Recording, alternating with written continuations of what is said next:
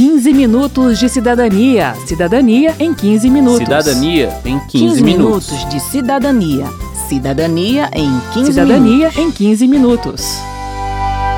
Se o mundo andar para trás, vou escrever num cartaz a palavra rebeldia. Se a gente desanima, eu vou colher no pomar a palavra teimosia. Não dá para falar de inclusão da pessoa com deficiência no mercado de trabalho sem falar da lei de cotas. Essa, na verdade, é uma lei que trata dos planos de benefícios da Previdência Social. Por isso, a reserva de vagas é destinada a beneficiários do INSS reabilitados ou a pessoas com deficiência. Bem, de qualquer forma, estamos falando de pessoas com limitações à sua força de trabalho e, pela norma, toda empresa com 100 ou mais empregados tem que destinar de 2% a 5% de seus cargos a esses profissionais. Segundo o presidente do Conselho Nacional dos Direitos da Pessoa com Deficiência, Marco Castilho, o número de pessoas empregadas pela lei de cotas é ainda bastante pequeno.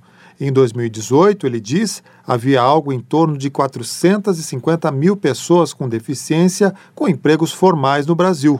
Apenas 80% dos empregadores estão contratando pessoas com deficiência e em razão da cota. Ainda assim, Castilho não faz avaliação negativa da política de reserva de vagas eu não diria que não está sendo bem sucedida. Né? Certamente nós não teríamos o índice que, apesar de não ser tão alto, muitas pessoas não estariam empregadas se não houvesse essa chamada lei de cotas. Então, tenho certeza que o impacto acaba sendo bastante positivo. Em que pese é, a maioria das empresas ainda relutarem contra a legislação, às vezes preferem pagar a multa do que contratar a pessoa com deficiência.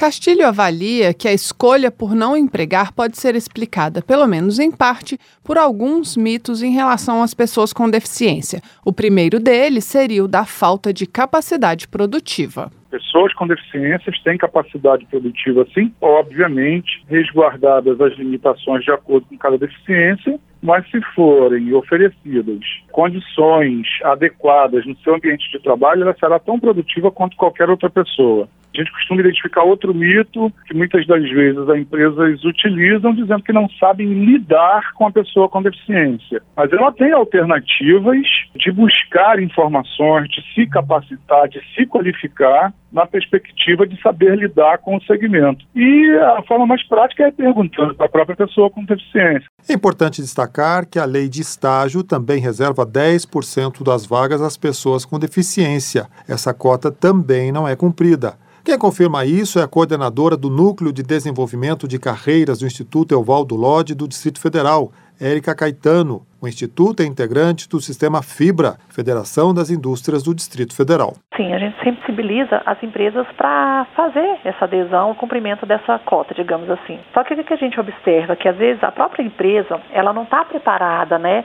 para receber é, esse tipo de profissional, seja na questão da estrutura física, transcrição em braille, intérprete de libras, enfim. Então a gente percebe que a acessibilidade, que as empresas não estão preparadas. A Lei Brasileira de Inclusão da Pessoa com Deficiência, ou Estatuto da Pessoa com Deficiência, diz que a pessoa com deficiência tem direito ao trabalho de sua livre escolha e aceitação, em ambiente acessível e inclusivo, em igualdade de oportunidades com as demais pessoas. Para garantir essa acessibilidade, a pessoa com deficiência tem direito a receber suportes individualizados como recursos de tecnologia assistiva e agente facilitador e de apoio no ambiente de trabalho. É o trabalho apoiado, conceito que a professora Ainan Bonfim, da UNB, explica essa pessoa que está trabalhando, ela tem um apoio de um instrutor, né, que normalmente acompanha uma equipe, fazendo esse diálogo entre a instituição, entre a chefia e os aprendizes.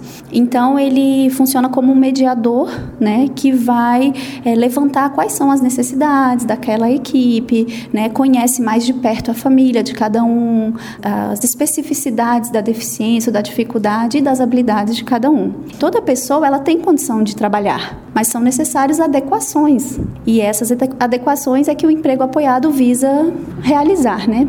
E aí entra outro fator apontado pelo Marco Castilho, do CONAD, como obstáculo para a entrada das pessoas com deficiência no mercado de trabalho: o custo de adaptação dos espaços e tecnologias para receber o funcionário com deficiência. Segundo Castilho, quanto menos a pessoa depender de recursos de acessibilidade, maior a chance de ser contratada. É óbvio que as empresas acabam preferindo, isso não sou eu que estou dizendo, isso inclusive são dados estatísticos, ela acaba preferindo aquela pessoa que tem o menor grau de deficiência. Via de regra, as pessoas que têm mais dificuldades são as pessoas com deficiências intelectuais, sobretudo intelectual e pessoa com espectro do autismo, pessoas com deficiência visual, ou seja, o que a gente constata é que as empresas, como são obrigadas a cumprir a lei de cotas, elas acabam destinando aquela vaga que ela é obrigada a dar à pessoa que tenha o menor grau de comprometimento, porque isso exigiria menos da empresa, exige menos da empresa em todos os aspectos. Castilho afirma ainda que as empresas pagam menos às pessoas com deficiência. Dados do IBGE de 2016, ele diz, indicam que esse valor é, em média, 11,5% menor do que o que se paga a funcionários sem deficiência. A Érica Caetano, do IELDF, sugere um movimento conjunto das empresas e dos alunos para favorecer o cumprimento das cotas, já que, segundo ela, há também poucos alunos que se apresentam em busca de estágio. No Instituto, menos de 1% dos alunos cadastrados têm deficiência. Para Castilho, dizer que não existem pessoas com deficiência disponíveis ou qualificadas para o trabalho é mais um mito. Há muitas instituições que trabalham com capacitação de pessoas com deficiência para o trabalho, ele diz e são as empresas que não buscam essa parceria. O IELDF, diz a Érica, trabalha sim com esses parceiros e estimula as empresas a ofertar mais vagas, mas há ainda fatores externos que dificultam a inserção das pessoas com deficiência no mercado de trabalho. Eu lembro de um caso que nem tem tanto tempo assim, que a empresa ofertou a vaga, nós conseguimos uma cadeirante e às vezes a barreira está na dificuldade do deslocamento da, do estágio. Ela não conseguiu o estágio porque ela não conseguiu ninguém que levasse e buscasse. Quero saber. Quero saber. O quadro de hoje traz os relatos de três trabalhadoras com deficiência intelectual apoiadas pela APAIDF. Na sequência, você ouve a Juliana Ramos e a Daiane Dias, que trabalham com higienização de livros do acervo da Câmara dos Deputados e do INEP, Instituto Nacional de Estudos e Pesquisas Educacionais Anísio Teixeira, respectivamente. Ao final, você ouve a Sheila Montalvão, que é terceirizada na Câmara e realiza atividades administrativas em vários setores da casa. É, eu faço é, é, limpeza de livros e também tiro é, sujeiras é, é do livro também e faço algumas limpezas de caixas também. Faz 10 anos que eu estou trabalhando lá também. Eu, eu gosto muito de trabalhar lá também, mas também dá para ajudar mesmo. Com a minha grana, dá para ajudar é, pela saúde da minha família também. Meu maior sonho mesmo é continuar trabalhando na parte é de livros, com certeza, mas de outros lugares também.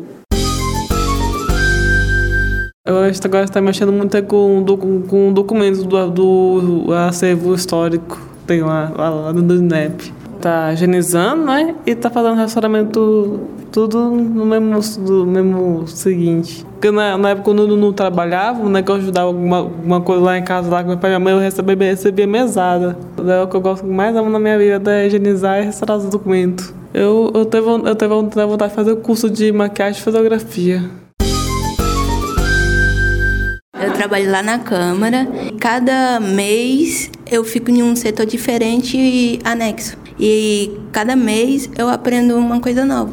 Quando eu comecei a entrar, entrei lá, eu fiquei cinco meses na, lá no anexo 1, no DEMAP Serad.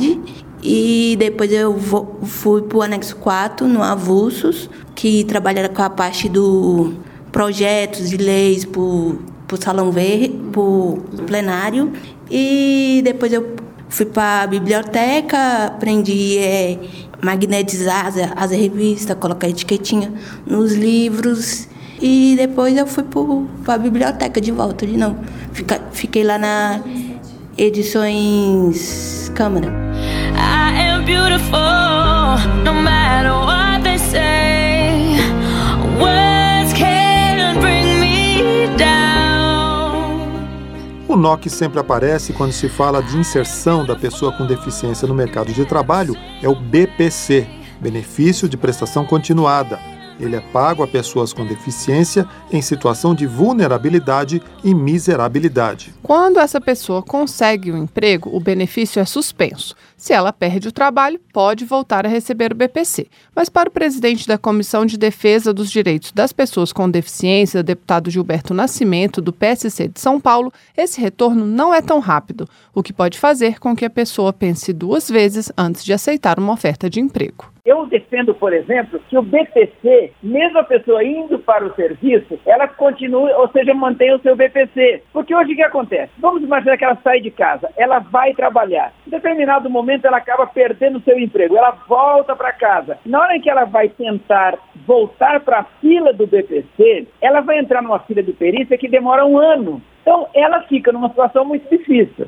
Na letra da lei, a retomada do pagamento após a perda do emprego não depende de perícia, mas a avaliação das condições que dão direito ao BPC é necessária a cada dois anos para todos os beneficiários. O Marco Castilho lembra que esse problema já foi pior, quando a pessoa perdia o direito ao BPC definitivamente. Para ele, mesmo com todas as dificuldades para sair de casa e acessar o mercado de trabalho, as pessoas com deficiência não querem ficar dependentes de um benefício assistencial, querem trabalhar e se desenvolver. A pessoa com deficiência, quando chega ao mercado de trabalho, existe um grau de importância na vida dessa pessoa que é a emancipação. Mesmo que com esse salário, que não é o salário, enfim, ideal, adequado, mas ela alcança um nível, um grau de, de, de autonomia e independência. Segundo, que estando no mercado de trabalho, ela tem direitos assegurados que o BPC não lhe permite. Então ela vai ter lá o seu FGTS recolhido, ela vai ter direito a férias remuneradas, décimo terceiro, ela vai ter uma série de ganhos que, estando apenas no BPC, ela não alcança. Uhum. Elas querem ser produtivas, elas querem estar em vida social, contribuindo, enfim. Ah, e como querem? No programa anterior, a gente sentiu a angústia de três estudantes surdos que veem seu desenvolvimento profissional ser limitado pela falta de intérpretes de Libras, língua brasileira de sinais, nas escolas e nos ambientes de trabalho. Mas olha, eles ainda enfrentam outros desafios. A lei de Libras proíbe a substituição da modalidade escrita da língua portuguesa pela língua brasileira de sinais. Desta forma, os estudantes surdos são obrigados a escrever, por exemplo, redações em português na prova do Enem. É importante a gente entender que a primeira língua dos surdos não é o português e que ler o português escrito não é tão natural quanto pode parecer. Por isso, a Federação Nacional de Educação e Integração dos Surdos questionou esse ponto da lei no Supremo Tribunal Federal, argumentando que a proibição do uso da Libras pelos surdos em processos seletivos fere a Constituição. O advogado da Federação, Abel Santana Filho, explica o motivo da ação. Quando você impõe que ele use português, você está obrigando que ele use uma segunda língua. É como se você fosse um estrangeiro no seu próprio país. O que a gente busca, né, que haja essa igualdade, para que o surdo possa usar primeiro a Libras, né, em processos seletivos, inclusive para fazer redações, né, ao invés de escrever uma redação em português, que é a segunda língua dele, uma língua que ele não consegue dominar completamente, né? Como eles não conseguem ouvir, eles não conseguem assimilar bem as conjugações, preposições, coisas assim que são estranhas à língua dos sinais. A prova do Enem já é traduzida para Libras, mas a redação, diz o Abel, ainda precisa ser feita em português.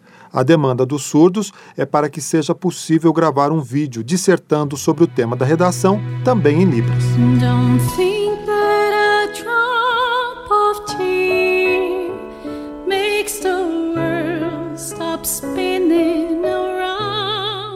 Termina aqui o 15 Minutos de Cidadania, que teve produção de Cristiane Baker e Caio Guedes, trabalhos técnicos de Gilson Carlos e de Leandro Gregorini, edição e apresentação de Mauro Tchequerini e de Verônica Lima. Se você tem alguma dúvida, mande para gente. O e-mail é rádio.câmara.leg.br e o WhatsApp é 61 999 78 90 80.